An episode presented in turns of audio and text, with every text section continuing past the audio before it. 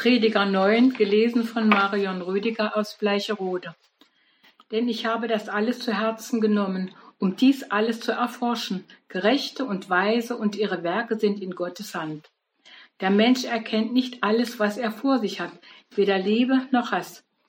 Er begegnet dasselbe Geschick dem einen wie dem anderen, dem Gerechten wie dem Gottlosen, dem Guten und Reinen wie dem Unreinen, dem, der opfert, wie dem, der nicht opfert. Wie es dem Guten geht, so geht es auch dem Sünder. Wie es dem geht, der schwört, so geht es auch dem, der den Eid scheut. Das ist das Unglück bei allem, was unter der Sonne geschieht. Das ist dem einen geht wie dem anderen. Und dazu ist das Herz der Menschen voll Bosheit und Torheit ist in ihren Herzen, solange sie leben. Danach müssen sie sterben. Denn wer noch bei den Lebenden weilt, der hat Hoffnung, denn ein lebender Hund ist besser als ein toter Löwe.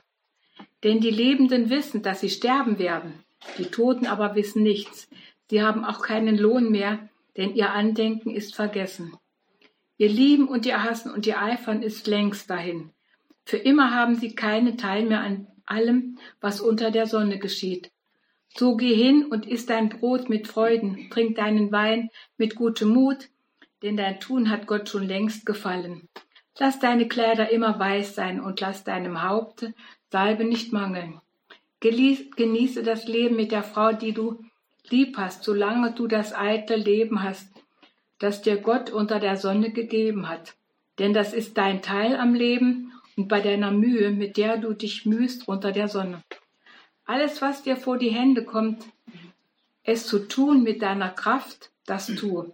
Denn im Totenreich, in das du fährst, gibt es weder Tun noch Denken, weder Erkenntnis noch Weisheit. Wiederum sah ich, wie es unter der Sonne zugeht. Zum Laufen hilft nicht schnell sein, zum Kampf hilft nicht stark sein, zur Nahrung hilft nicht geschickt sein, zum Reichtum hilft nicht klug sein. Dass einer angenehm sei, dazu hilft nicht, dass er etwas gut kann, sondern alles liegt an Zeit und Glück. Auch weiß der Mensch seine Zeit nicht, sondern wie die Fische gefangen werden mit dem verderblichen Netz und wie die Vögel mit dem Garn gefangen werden, so werden auch die Menschen verstrickt zur bösen Zeit, wenn sie plötzlich über sie fällt. Ich habe unter der Sonne auch diese Weisheit gesehen, die mich groß dünkte. Da war eine kleine Stadt und wenig Männer darin. Und es kam ein großer König, der belagerte sie und baute große Bollwerke gegen sie.